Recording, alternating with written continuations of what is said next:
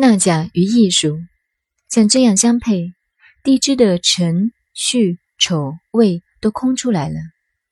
而天干的位置是：东方甲乙木，南方丙丁火，西方庚辛金，北方壬癸水，中央戊己土，和地支相配，名为纳甲。也就是把五行、八卦、天干、地支归纳到一起。由前面原图再配上八卦，用先天伏羲的八卦图的位置纳甲为：乾纳甲，坤纳乙，艮纳丙，兑纳丁，戊己在中间，震纳庚，巽纳辛，离纳壬，坎纳癸。现在再看一年十二个月六阴六阳的表，即十二辟卦。代表一年气象变化的大作用，把纳甲用到这一方面来，又是另一个不同的公式。所以学易经的象数要记住好几个不同的公式。在了解这些公式以前，首先要了解数的阴阳。数分阴数、阳数，也就是双的意思和单的意思。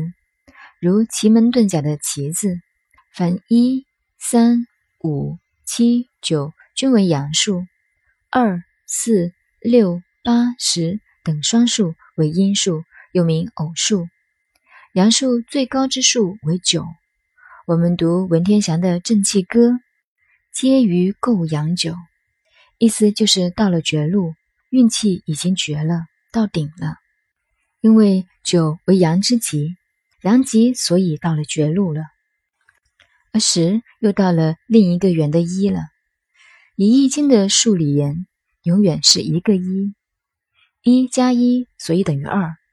单数到了九数为极点，所以易经中阳爻以九为代表，如乾卦的六爻都是阳爻，所以称作初九、九二、九三、九四、九五、上九等。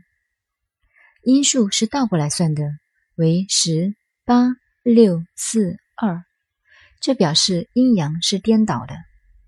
阴数的五个偶数以六在中间，阴取其中，因为阴数为偶是相对的，而其中间的数是重点，所以阴爻以六为代表。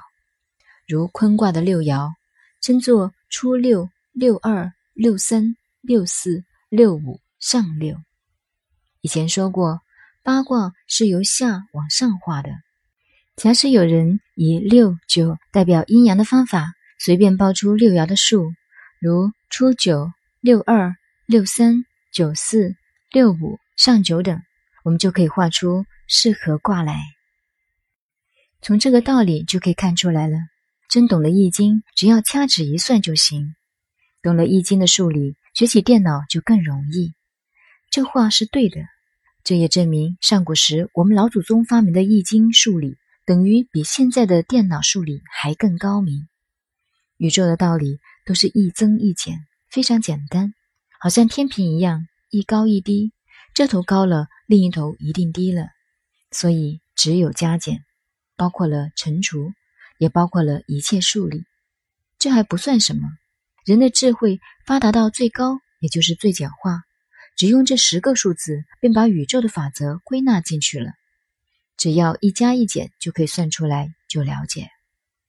所以说，《易经》的数理哲学不是基础，也不是开始，而是最高明的归纳到如此简化的。所以，真正懂了《易经》以后，凡是最高深的数理都会变成简化。我们从数字上看，只有一、二、三、四、五、六、七、八、九、十，加以推测，天地间的事理、物理都把握在手掌中了。学了《易经》的人。正如道家所吹的牛，宇宙在手，万化由心。所以说，这是我们文化的结晶。